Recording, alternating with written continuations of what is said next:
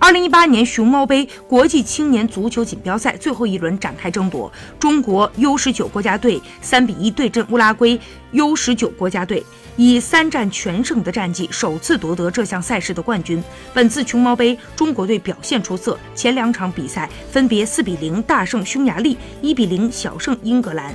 提前一轮锁定冠军，最后一场中国队三比一战胜乌拉圭，以三战全胜的战绩夺得冠军。英格兰队一胜一平一负获得亚军，匈牙利队一胜两负获得第三名，乌拉圭一平两负排名垫底儿。本场比赛，来自申花队的朱晨杰、刘若凡、徐浩洋包办了三个进球，堪称比赛的最大亮点。